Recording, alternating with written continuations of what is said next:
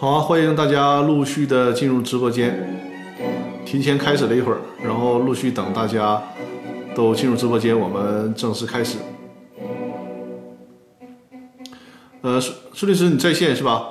帮我听一下这个我的声音怎么样？然后背景音乐。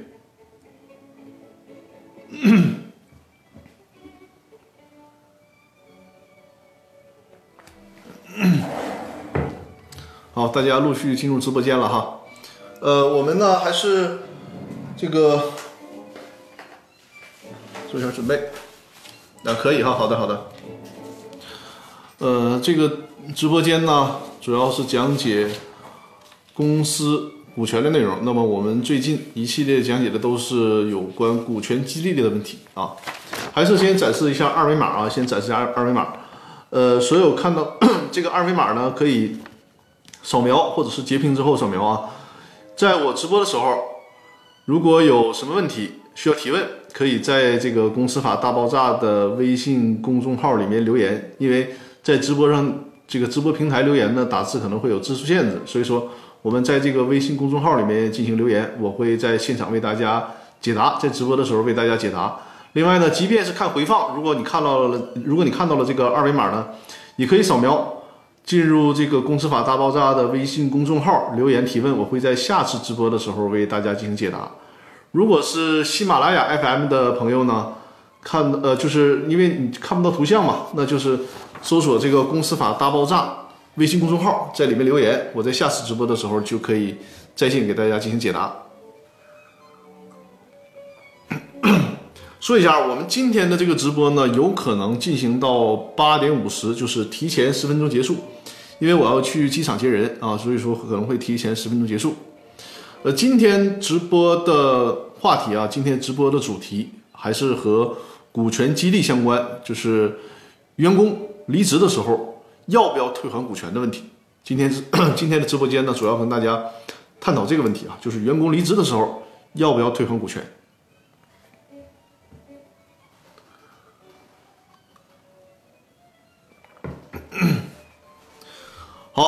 时间已经八点零二了，那我们就正式开始，等大家可以陆续的进入直播间啊。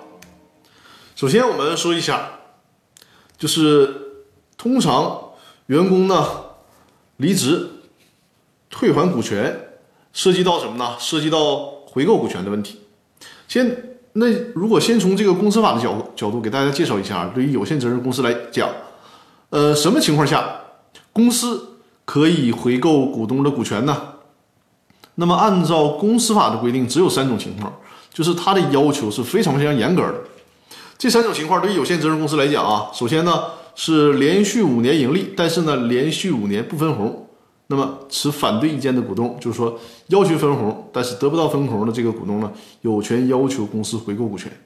还有一种情况呢，就是公司发生了合并、分立或者是转让主要的财产，那么。在这个时候，持反对意见的股东也可以要求公司回购股权。比如说，公司要和别的公司兼并了，或者是呢，一个公司要拆分成两个公司了，或者是公呃这个房地产公司，结果需要把自己的所有的土地全都转让出去，就这种重大的资产的转让，那持反对意见的股东可以要求公司回购股权。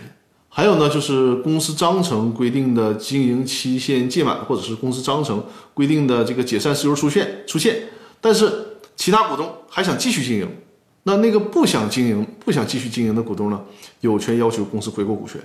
除此以外，绝对禁止公司回购股权。这是做了一个知识的铺垫，大家一定要记住啊。那么在股权激励问题上，就是员工呢，他一旦离职了。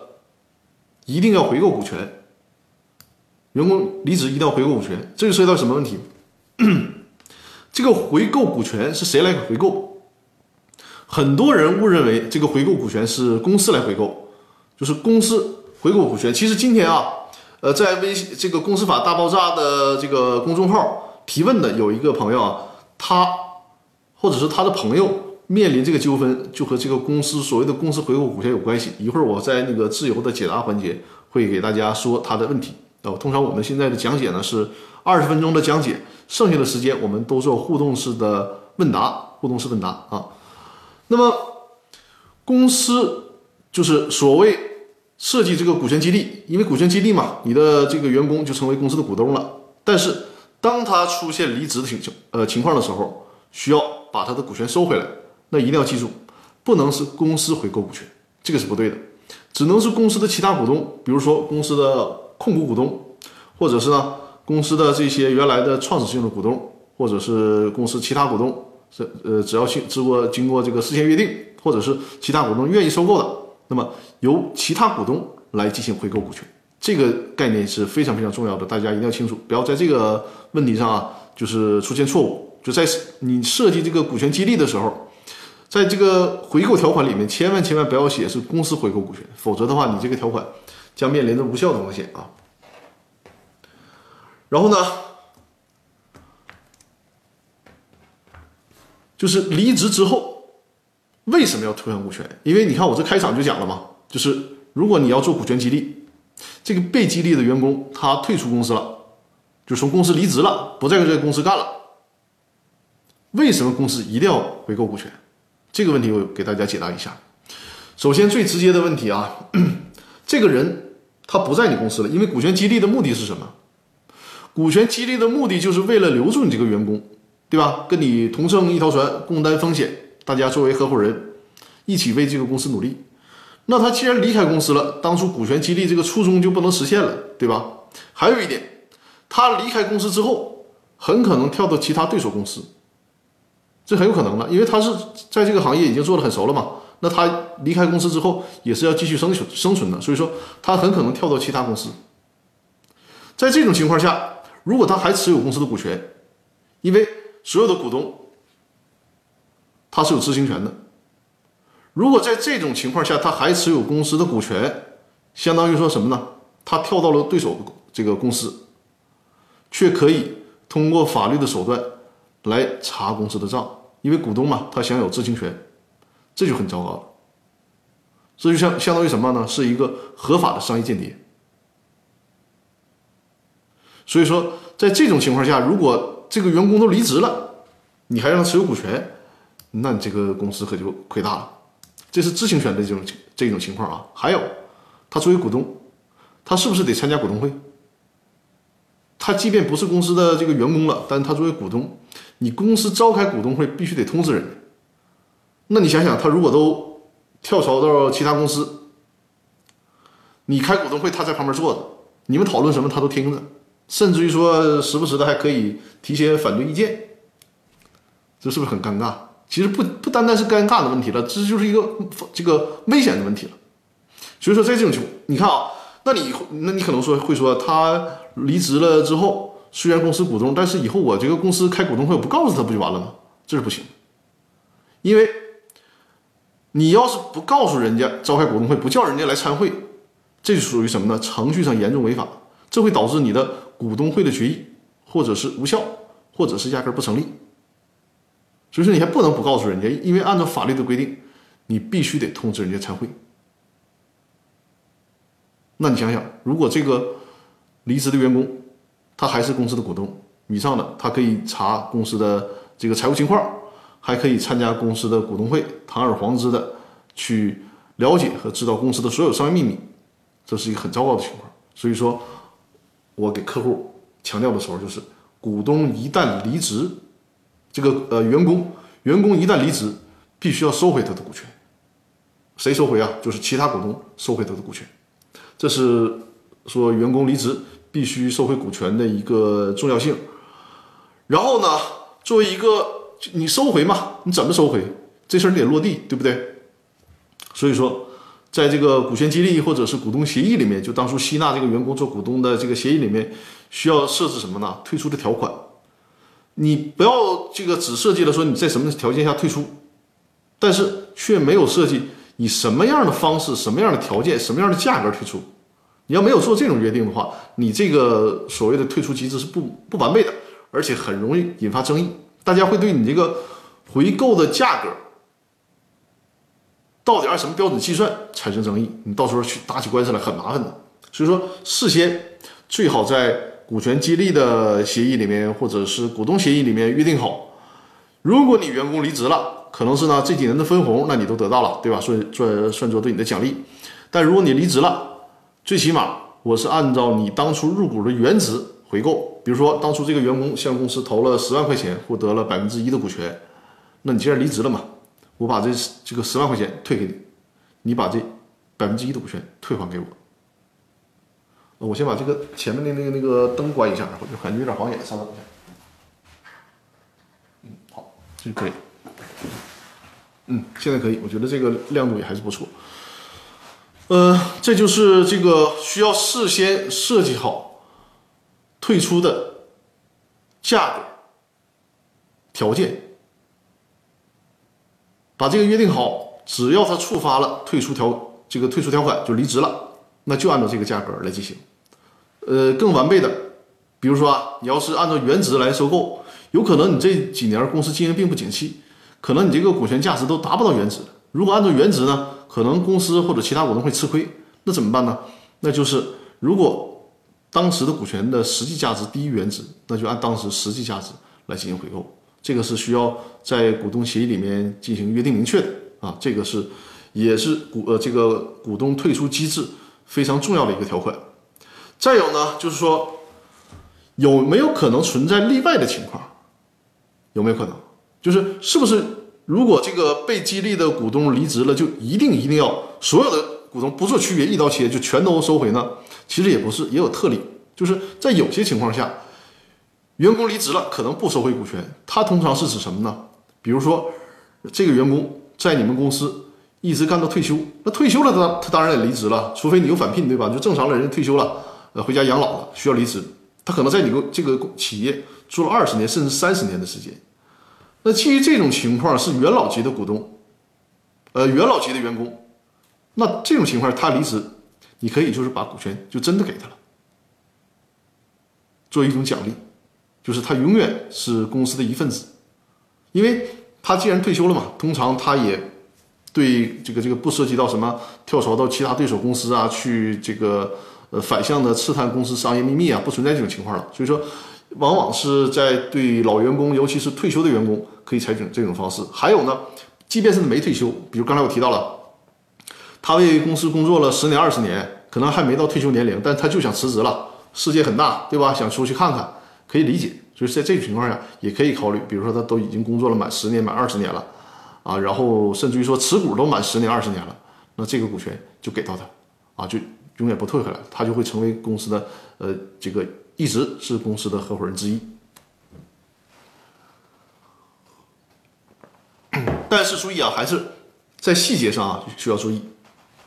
即便是这种股东，就是他为为企业工作了十年、二十年，甚至三十年，他可以在离职以后保留股权，也最好设计成设计几种条件，就即便这种情况下他是退休的，或者是工作了三十年离职的。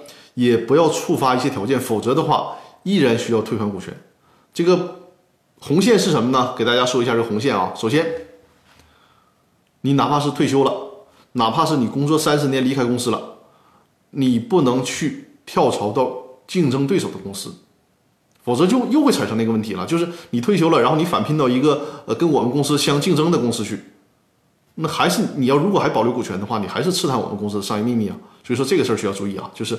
尽管我允许你离职了，保留股权，但是呢，你不能跳槽到这个竞争对手的公司。第二点呢，就是你即便是不这个不跳槽到竞争对手对手的公司呢，但是你自己弄了一个跟我们搞竞争的公司，这也不行。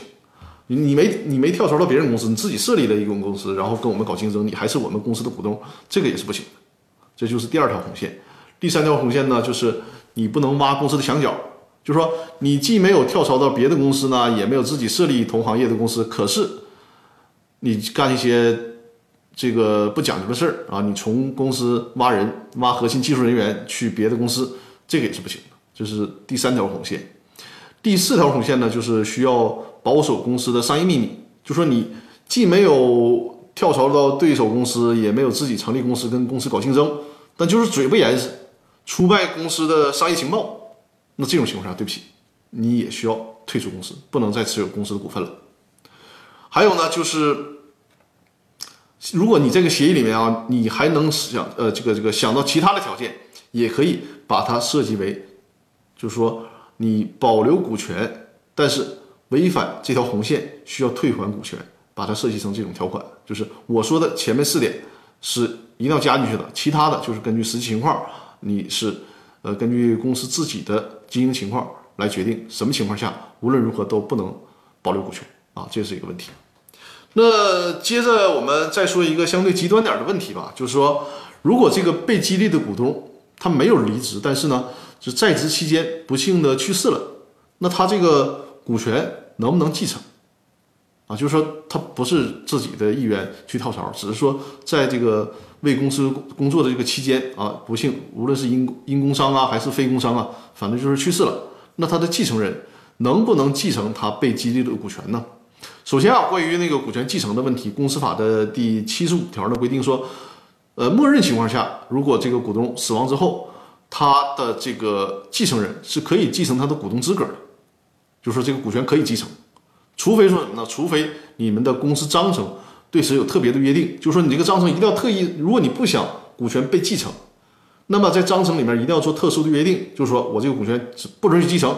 只能继承它的现金价值啊，就相当于说我现有的其他股东把去世股东这个股权股权以一个相对合理的价格收回来，然后呢给这个继，比如说我以一百万的价格收回来，然后给继承人这一百万的现金，这就因为公司尤尤其是一个有限公司，它有一定的人和性嘛，可能是这个股东本身呢，他对他和公司的其他股东是很投脾气的，对吧？结果。他的继承人公子哥一天在公司悠哉悠哉，甚至于说还有一些呃不利于公司发展的事儿。你说你吸纳这样的股东，通过继承的关系吸纳进来了，大家强扭的瓜不甜，还经常 会发生这个矛盾，影响公司的正常经营管理。所以说，在这种情况下，就是可以设置一些条款啊，不允许其他的人继承股权，然后给他折现，折现就完了。那说回到被激励，就是这种股权激励模式下，被激励的股权能不能继承呢？因为股权激励它它是它是具有特殊性的。股权激励的目的是啥呀？股权激励的出发点是为了让这个员工为公司工作的。但是呢，如果很不幸你这个员工过世了、去世了，显然就没有办法为公司工作了。你的继承人。可能并不能继续的胜任去世的股东的工作，所以说在这种情况下，他与当初去做股权激励给到这个被激励的员工股权，这个初衷就没有了，啊，就这个目的就不再有了。所以说呢，从这个目的的角度，被激励的股权是不适宜去继承的。那怎么办呢？因为被激励的这个员工过世了，他的股权需要收回来，但是呢。还是刚才就像我说的那样，其他的他的继承人啊，可以享受这个股权的现金价值。比如说，呃，在发生继承的，就是这个股东过世的时候，其他股东以一个合理的价格，比如说他的股权价值五十万或者一百万，那么把现金给到他的继承人啊，他的继承人继承这个现金就可以了。然后股权公司通过呃，就公司的其他股东把股权收回来，就这个这个关系。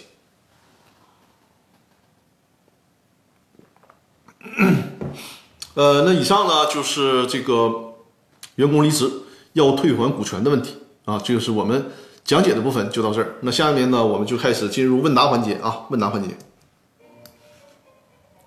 我把那个大家的在微信公众平台的留言先给大家展示出来啊。大家如果在直播间里面啊，就是你你觉得你在直播间留言也可以，那也可以在直播间进行留言。或者是呢，还是扫描这个二维码啊，在微信公众平台进行留言。我们现在就到了这个互动环节了啊，大家可以呃在直播间留言，或者是在微信公众平台留言进行互动啊。扫描二维码，然后在微信公众平台进行留言。在开播之前就已经有一些朋友在我的微信公众号里面留言了，我先来解答，就是在微信公众号里面。留言的这个提问啊，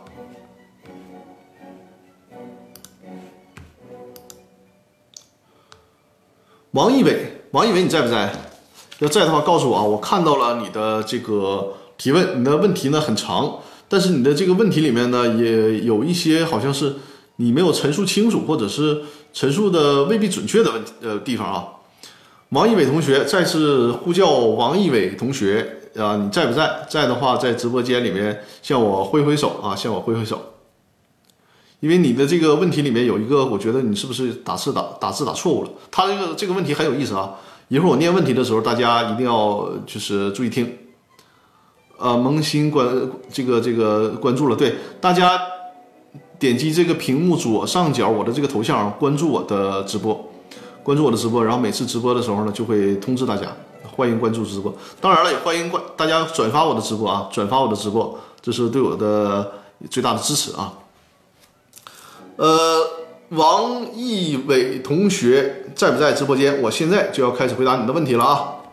他的问题是这样的，他说：“张律师你好，一直听您的喜马拉雅的节目，就是我在呃这个喜马拉雅 FM 这个平台上所推出的《公司法大爆炸》的音频专栏，也欢迎大家多多多去收听啊。”他说呢，呃，听你的这个喜马拉雅的节目受益很多，最近呢碰到了一个很棘手的事儿，向你请教。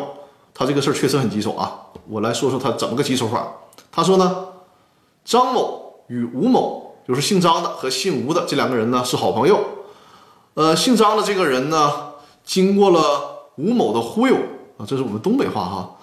张某经过吴某的忽悠，将一百万呢出借给了广东的一家公司，就张某被忽悠了，把一百万借给了广东的一家公司，而这家公司呢，吴某就是姓吴的这个人。还是这家公司的股东。广东的这家公司呢，和张某他们没有签借款合同啊，没有签借款合同，签了一个什么呢？签了一个是股权转让兼回购的协议。就是说，从形式上看是股权转让，实际上呢，按照最高院的解读，就这种真实的关系是借款关系，实际上是就是一种定性为股权质押了。那么在这个协议里面约定呢？这个吴某将其持有广东公司，因为吴某不是这个广东公司股东嘛，吴某把这个他在广东公司百分之十的股权，以一百万元的价格转让给张某。这是他就是发生借款的这个时候啊，从表面上看，相当于说什么呢？张某花了一百万从吴某的手里呢买了百分之十的股权，然后呢，一年以后，公司呢再以一百万的价格回购张某百分之五十的股权。你看啊。他当初借钱的时候是花一百万买百分之十的股权，一年以后是花，呃，是用百分之五来收回来一百万，那还剩下百分之五呢？就是如果公司仍需要，可以继续以一百万购买张某剩下的百分之十、百分之五的股权。就是如果按照这个协议约定，一年以后，呃，张某呢是可以收回二百万的。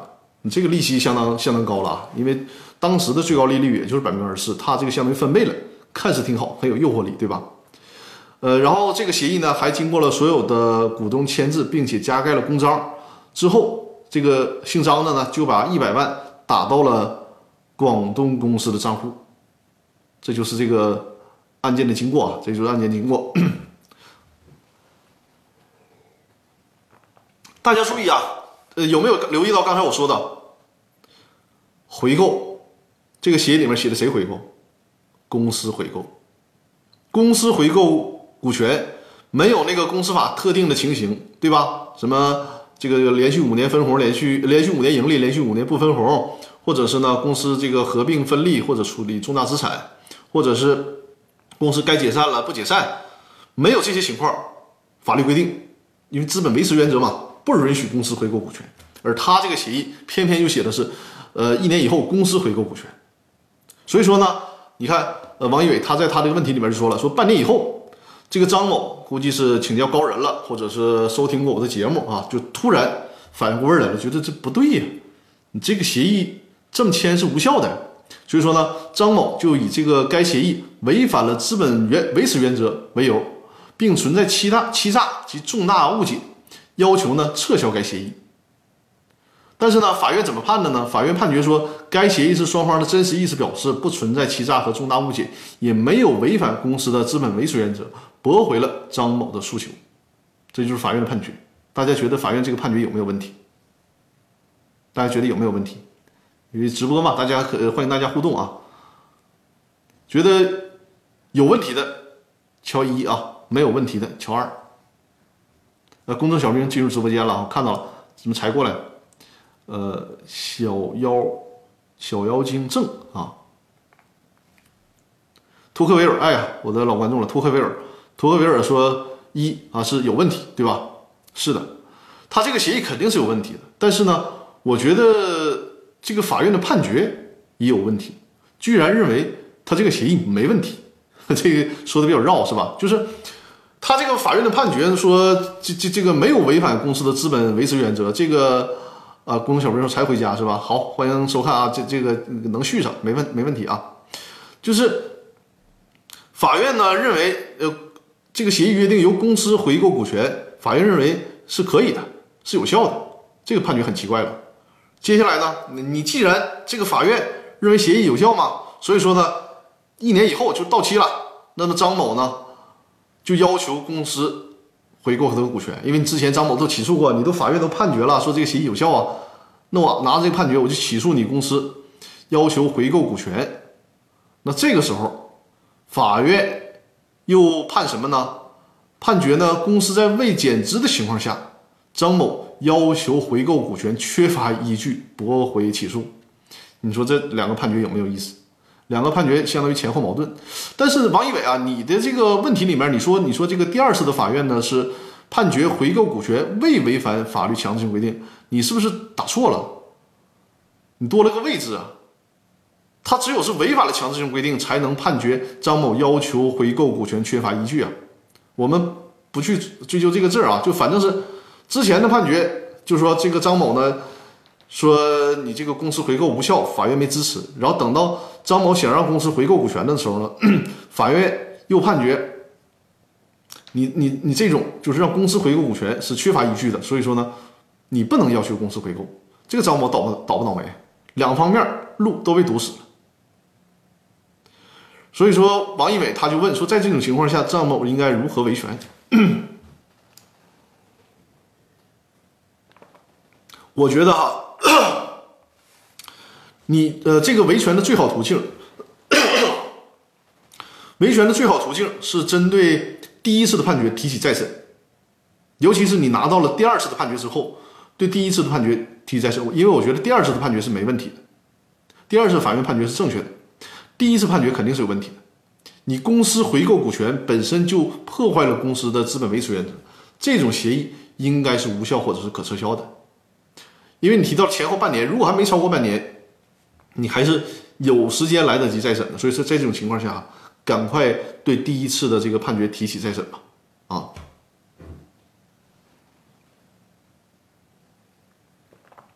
这是对张一伟的回答。呃，张一伟，我不知道你你在不在直播间？如果你没在直播间，你在回看这个回放的时候啊，你可以在我的微信公众号里面给我留言，就针对我对你的解答，你还有哪些困惑？可以在我的微信公众号留言啊，张一伟，这次我是为你展示的这个二维码啊，扫描这个二维码，或者呢，呃，如果是喜马拉雅的听众，就是在微信公众号里面搜索“公司法大爆炸”，找到这个微信公众号留言啊，把我对你这个问题的回答，你还有哪些没听清楚的地方，或者有哪些进一步的问题，可以继续给我留言啊。这是张一伟的问题。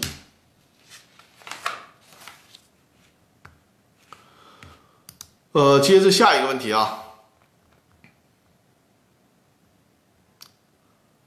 呃，下一个问题呢是零点零啊，这个名字很有意思。零点零在微信公众平台里提问，他说：“张律师你好，呃，想请问一下，公司法的第三十条出资不足的补充中规定，公司设立时的其他股东承担连带责任，但是如果股东在认缴期限到期前把股权转让出去了。”由受让股东承担出资责任，那么公司发起人是否要对新股东的出资义务承担连带责任？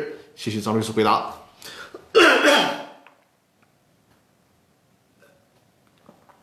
大家可能 可能在直播间的朋友没有听懂他的那个问题啊，因为我需要给大家念一下这个公司法第三，它主要是对公司法第三十条进行了提问。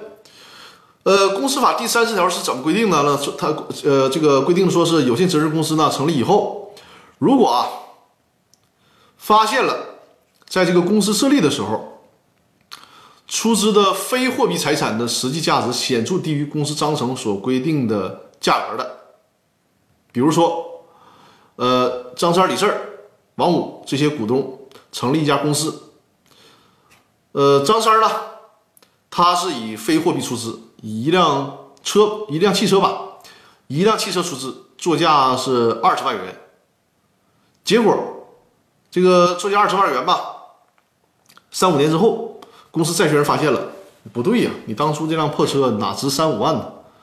哪哪值二十万呢？你能值个三五万都不错了，那是严重偏离嘛，对吧？相当于说你这部分是虚假出资，在这种情况下。张三肯定是要承担补足出资的责任了。就比如说你这个公呃车辆的实际价值在当时啊只值三万块钱，你却呃以二十万的价值进行出资，相当于差了十七万，你张三需要补足。那在公司设立时候的其他股东，刚才我提到了，公司设立除了张三以外，还有李四、王五呢，对吧？李四和王五也要对这十七万承担连带责任，这是公司法的规定。所以你看，我在那个《公司法大爆炸》的视频精品课里面也讲了，就是你这个不靠谱的股东呢，他会是给其他的股东带来麻烦的。就是你看，人家李四和王五本来人家的出资没问题的，但就因为你张三你是一个虚假出资、不靠谱的出资，那李四和王五将要对你这个就是虚假的出资这部分承担连带责任。而这个零点零这个观众他问呢，就是说，如果这个李四和王五他在就是发现这个问题之前，就在公债权人发现这个问题之前，就把股权转让出去了。比如说，把股权都转让给了小明，呃，李四和王五呢，他不再是这个公司的股东了。那这个时候，有债权人发现张三当初虚假出资，应该告谁？除了告告这个张三以外，还能不能去追究当初那个李四和王五这个这个这个？股东呢，这是他的问题啊，我认为是可以的，因为按照公司法的规定，他很明确的说了，就是你这个公司设立的时候的股东要承担连带责任，尽管你就是后面那两个股东已经把股权转让了，目前为止不再是公司的股东了，但是呢，他的身份依然是公司设立时的股东，所以说依然需要承担责任，只不过他承担完责任之后，可以找这个呃虚假出资的张三儿。进行追偿。公司法的这种设计，我自己发明的词儿嘛，就是说这个叫保甲连坐制度。它是什么设计呢？就是说让你们这些股东在设立公司的时候，尤其是对于非货币出资，有一个互相监督的义务。张张三儿当初拿一台破车进行出资，那李四和王五不可能看不见，对吧？作为其他股东不可能看不见，但是你们还装看不见。那对不起，谁让你装看不见了？你没有尽到互相这个监督的义务，你将来就要承担连带责任。这是公司法这个法律条文设计的一个初衷。所以说呢，你在这种情况下，即便是后面那两个股东把股权转让出去了啊，就在这个时间点上不再是公司的股东了，也会面临着被追责的问题。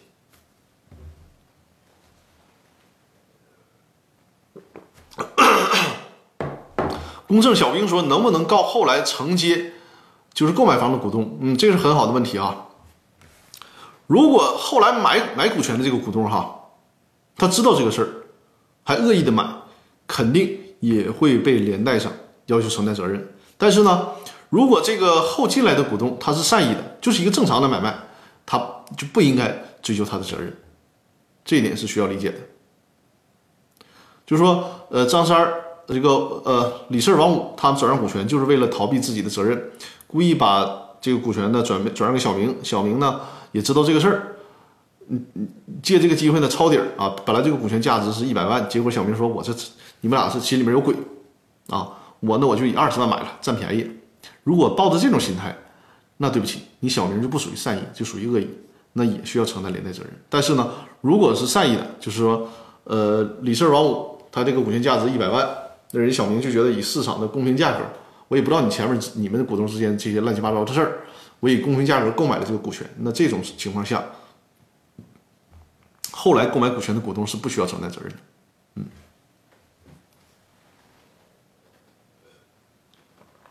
其实关于这些问题呢，呃，在最高法院的公司法司法解释三里面呢有解释，但是这个公司法的司法解释三，你看我的公司法大爆炸的这个音频课程一直没有讲解公司法司法解释三，为什么呢？他这个解释吧很很尴尬，因为司法解释三是在公司实缴制制度下出台的司法解释，不久之后。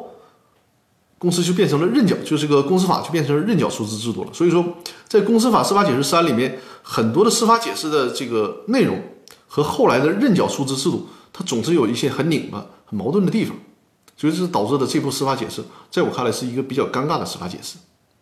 呃，飞行，飞行说，请问员工因销售业绩好被授予股权，离职的时候其认为股权是劳动报酬，不愿意退出，怎么处理？这个问题哈。就看为什么？你看你这种生意，从劳动者的角度，你说的我觉得非常合理，对吧？我为公司操劳，你公司没给我现金，你给我的实物，就好比说，呃，我我我我卖衬裤，对吧？我这个为公司销售衬衬裤，你公司没钱，你给我了一一车皮的衬裤，你这不也是一个道理吗？以以这个以实物来抵顶奖励我的现金，那你最终你是以股权，呃，这个这个抵顶的现金奖励我的。那这事儿是不是就属于我的？确实容易产生这种争议，所以说呢，为了避免产生这种争议，那么就需要在当初的股权激励的协议里面把这个事儿约定清楚。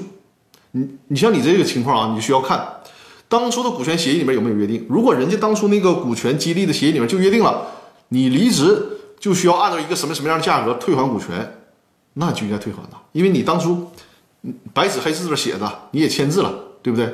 你签字了就认为。你认可了退还股权这个条款，你别管你这个销售业绩多好，你既然签了有这个条款，那你离职的时候就得退回去。呃，飞行说呢，章程有约定，入股不足几年离职需要退股。对啊，如果你确实不足几年，那你就真的需要退股。所以说，你看你上面说的那些呢合情理，但是呢，既然有约定了，还得按照约定。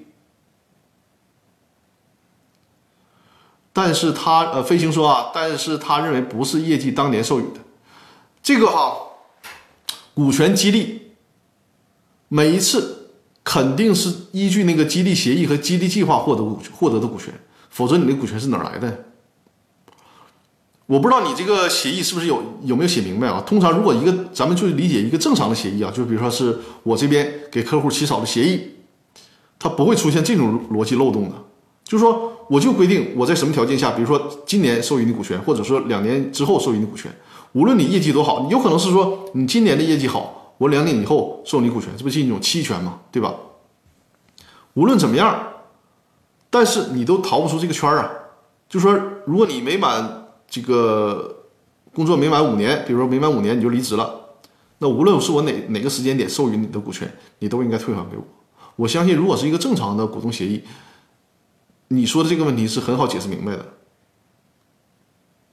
就是你如果按照那个协议，确实应该是退还股权，除非说你这个协议没有经过专业律师的审核，你可能还真能从这个协议里面抓到漏洞。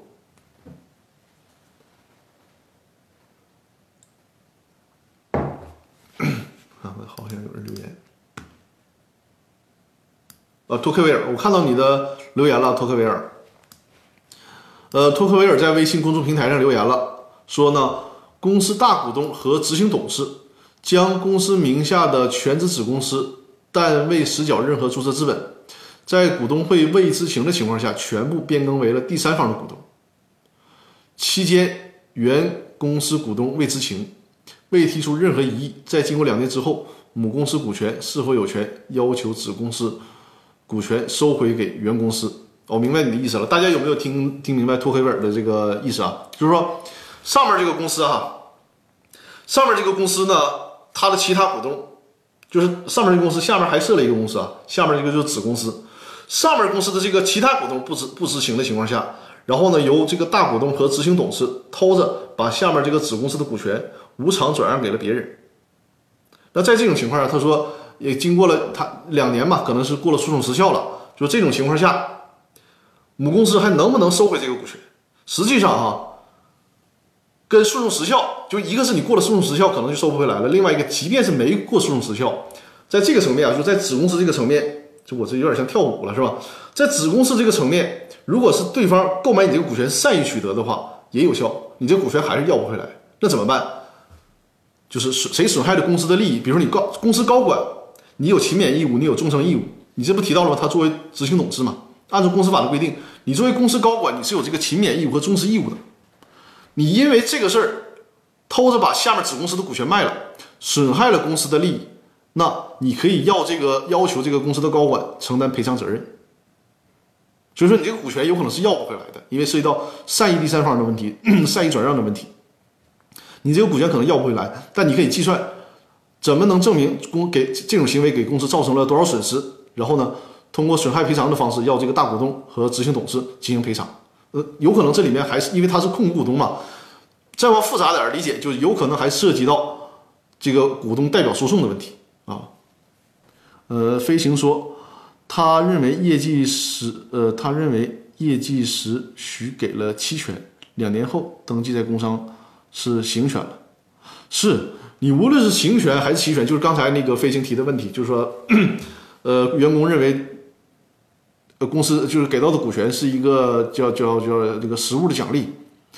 你无论是怎么个期权，只要是这个。呃，公司章程里面，或者是股东协议里面，或者是股权激励里面，呃，激励协议里面写的很明确了，就是你无论什么时间取得的股权，只要没满五年就得退还，那就得按照这个协议来。所以说你这个问题，我认为并不复杂，把协议找出来，一个字一个字抠这个协议，就会弄明白这个事儿了啊。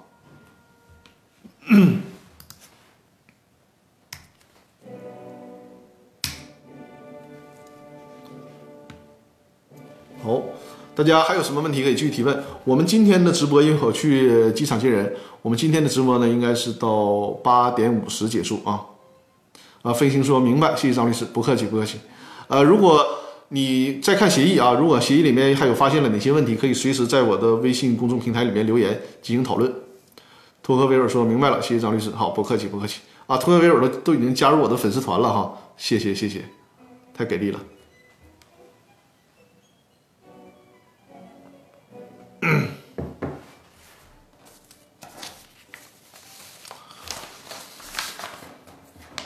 再推荐一下我的《公司法大爆炸》的视频精品课啊！如果就是呃有想购买视频精品课的，也可以在这个扫描二维码。呃，有一套是《公司法大爆炸》的视频精品课，呃，一共是计划中是十一节课程啊，包括那个宣讲课程，一共十一节，现在已经更新了呃，应该是七节，嗯。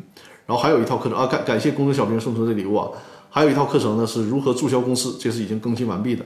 呃，另外第三套课程呢就是这个电商法，电商法的课程啊，电子商务法。呃，感谢公正小兵，大家也可以点击我这个画面的左侧那头像啊，关注我的，呃感谢托托克维尔，关注我的一直播。也欢迎大家把我的直播转发到你们的朋友圈啊，是对我的最大支持。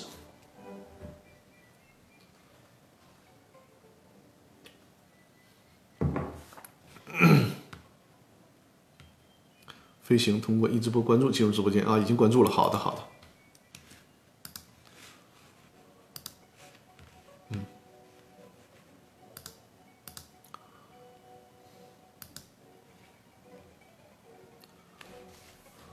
哦，感谢公众小兵转发到了微信哈，感谢感谢，非常给力，非常给力啊！我们还有，因为今天会提早十分钟结束直播嘛，还有五大概五分钟的时间，呃，大家还有什么问题？呃，我们抓紧时间提问，我争取多为大家解答一些问题啊。我看一下微信公众平台有没有新的提问。呃，目前微信公众平台没有提新的提问。呃，在直播间的朋友啊，如果有什么问题，可以进行提问，我们进行互动讨论。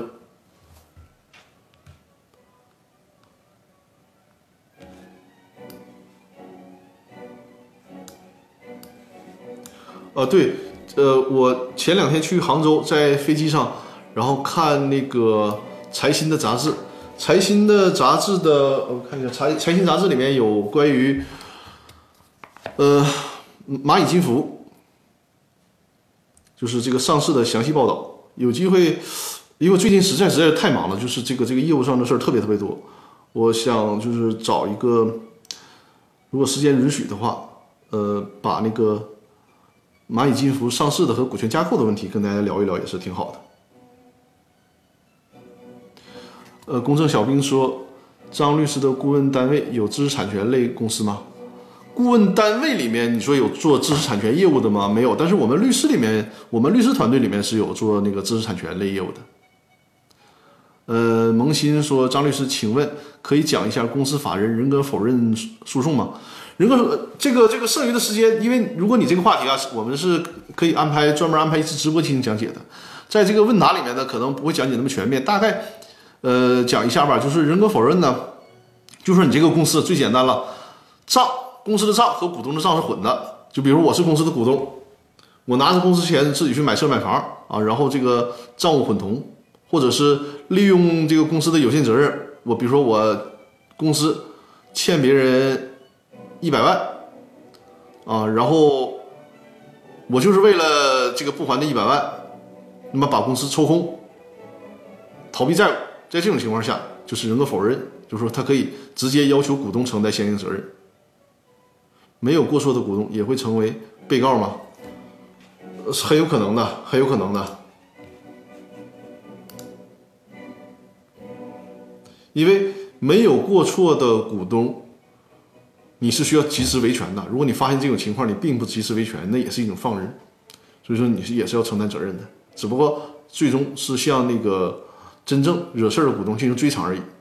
图克威尔，我看到你在微信公众平台里留言了。图克威尔说。关于股东优先购买权，仅仅通过电话、微信就可以吗？电话这个事儿哈，你最好是有录音啊，最好电话需要有录音。微信呢也可以，但是微信你得证明是这个股东的微信才可以，你这通知才能有效啊。还是说，呃，如果对方没有回复的话，可以算默认吗？这个不行啊，这个不行，因为因为是这样，微信这个事儿啊，人家没有义务在线。比如说，人家可以说呀，我这个微信。我从来都不用了，你给我留言有留留言有啥用啊？什么时候有效呢？你给他发发微信说我要那个冒卖卖股权了，你行不行使优先购买权？比如说隔壁老王他要以这个一百万的价格购买我公司的股权，那你一百万你要不要先买？他回复说我不买啊，或者说我知道了再说吧，这都可以，他得给你个回复。他如果不回复，你这个很难构成一个有效的证据。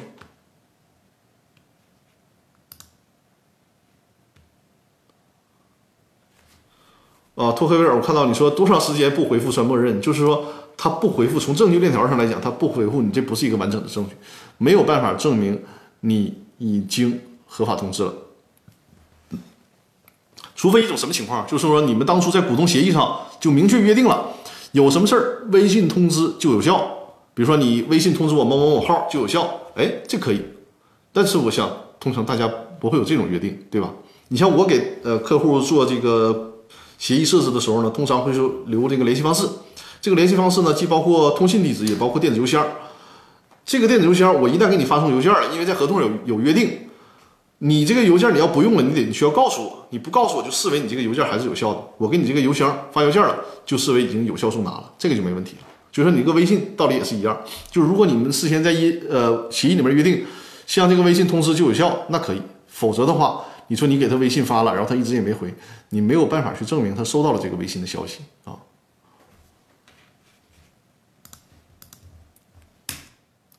这是很切合实际的问题，很接地气的问题。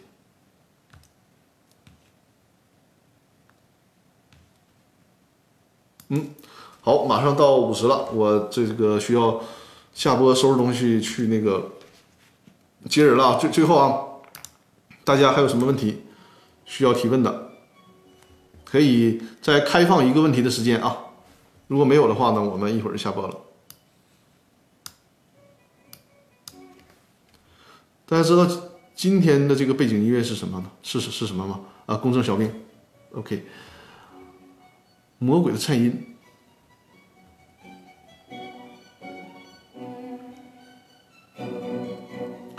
呃，萌新说。公司每年都需要进行会计审计吗？如果不年审，会有什么后果？如果是艺人公司啊，就是法律呢，规定每年公司都应该审计，但是对于普通公司，啥叫普通公司？就是两人以上的公司，你不审计呢，法律有规也没规定有啥后果。但是对于一人公司来讲，必须每年审计，如果不审计，那么就视同你公司的财务混同。就是一人公司强制规定了，公司每年进行审计，如果不审计，就要承担后果，承担后果就是股东将要和公司承担连带责任啊。对于普通公司来讲，没有这种强制性的要求。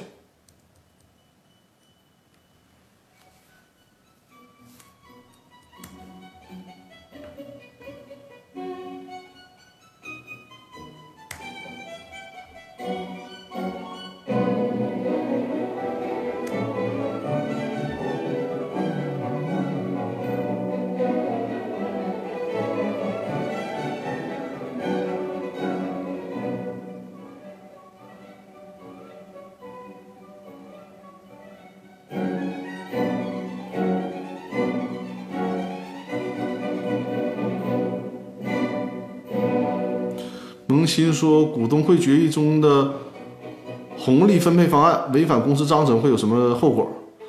呃，如果违反公司章程，这个股东会决议就是无效的。公正小兵说，有限公司全部股东可以是未成年人吗？全部股东，全部股东，就是理论上哈，理论上是可以的，但是实践当中，你这公司就没法操作了，因为咋召开股东会啊？你这个公司成立就陷入僵局，对吧？当然了，你这个股东呢，比如说你可以，就是这个我是有个先生鸡先生蛋的问题。呃，这个股东可以把自己的表决权授权给别人，但问题是他是未成年人。你说他的法定呃法定这个这个代理人，呃代替他行使股东权利，你这个就是理论上你说的这事儿可行，但是实际操作当中没法弄啊。夫妻离婚协议想全部给两个未成年孩子，就我不推荐你这么做，不推荐你这么做啊！你这么做了是给自己自找麻烦。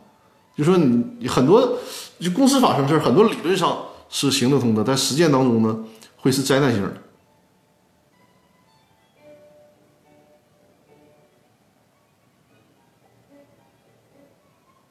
你这个和你你的这个情况啊，公司小兵，我觉得可以是这样。你比如说，这两个夫妻呢，可以成立一个有限合伙企业，分别成立有限合伙企业。然后这个小孩呢，作为有限合伙人，然后其他就持持这个有限合伙企业的百分之九十九，其他的夫妻呢，各做两个有限合伙企业的普通合伙人。你这样的话，最起码还是一个能行通通行得通的办法。对，别推荐当事人这么做，会很麻烦。好了，我们今天直播呢就到这里了。今天早结束一会儿，因为这个这个机场不等人啊。我我们今天直播呢就先到这里。呃，下周日啊，如果因为下周日呢有个小安排，但是我我我，呃，我现在看应该不会影响直播啊。所以说正常下周日还是会八点进行直播的。如果临时有变动，我会在我的公司法大爆炸的微信公众平台里面通知大家。所以说啊，这个呃。就是大家关注这个公司法大爆炸的微信公众平台也是很关键的啊，就不单单是在这个微信公众号里面进行提问，还会收到我每次直播的推送通知。如果临时有什么情况，或者是而且这个微信公众平台呢，也会呃时不时的推推一些就是文章啊、资源啊，还有甚至于说我平时就是喜欢摄影嘛，拍拍照片都会在这个微信公众平台里，所以大家多关注这个微信公众平台。另外啊，在这个微信公众平台里面呢。你这个回复“入群”两个字，还会了解，呃，公司法大爆炸这个微信群入群的相关信息。回复“团队”呢，能看到我们所有团队成员的信息。然后回复“目录”呢，会看到我微呃公司法大爆炸这个音频课程的这个详细目录啊。所以说它这个功能性还是很强的，大家就是关注公司法大爆炸的微信公众平台就可以了。好了。那咱们今天啊，今天直播就到这里了。大家很给力啊，就是互动的也非常踊跃。下周日晚上的八点再见。呃，下周讲蚂蚁吗？嗯，我想一想吧，我想一想。如果讲的话，我就提前在微信公众平台里面通知大家，好吧？好了，那我们这期的直播呢就到这儿了。好，感谢大家，拜拜，我们下周再见。好，谢谢，谢谢，谢谢，谢谢，谢谢李姐，拜拜，拜拜。